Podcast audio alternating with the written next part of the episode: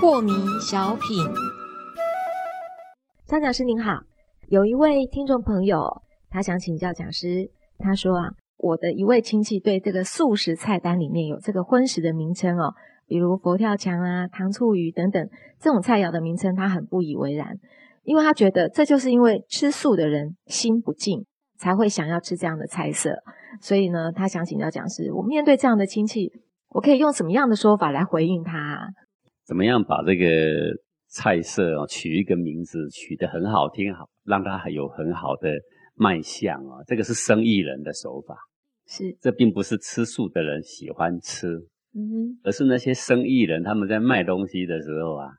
他们会绞尽脑汁啊，好、是，不然各位想，你看那个蚂蚁上树，真的有蚂蚁跟树吗？哎，没有，对，但是这个名词就让你提起你的兴趣的时候，是你就会想说，好，那我试试看这是什么东西是，啊、比如说红烧狮子头，真的有一头狮子吗？没有，有一颗头吗？也没有。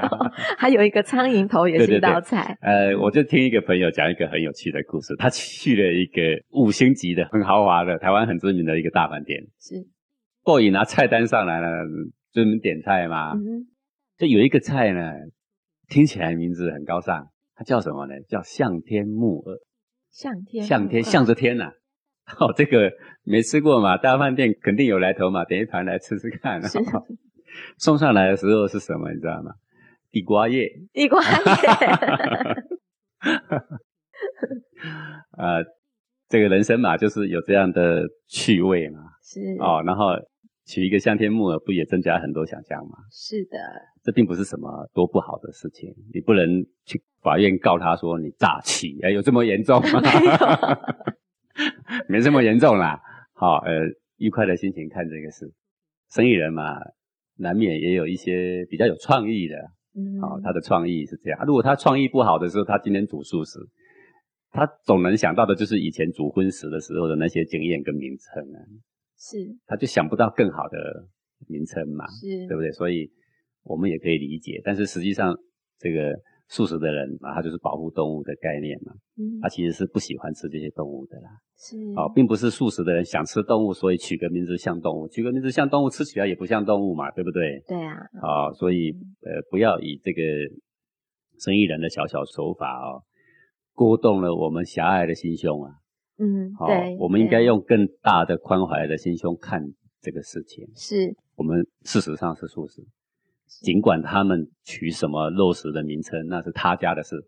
去吃的时候，我们只看到他桌上的东西是什么，我们点来吃，也不会去管它是什么名称啦。名称就入境随俗嘛啊、是的，不过，如果是一个真正的一个想要把来提升这个素食的这种氛围的人呢、跟素食的这种境界啊、嗯，我是希望不要用这些名称的。所以讲师不建议是要用这样的名称，对对，有一次呢，我去内地啊，然后同学很热情的就请我去了一个素菜厅，嗯，结果叫来了呢，用素食料做的虾子好大一盘，用素食料做的三层肉有好大一盘，素食做的鱼好大一盘，你乍看之下根本就是荤食。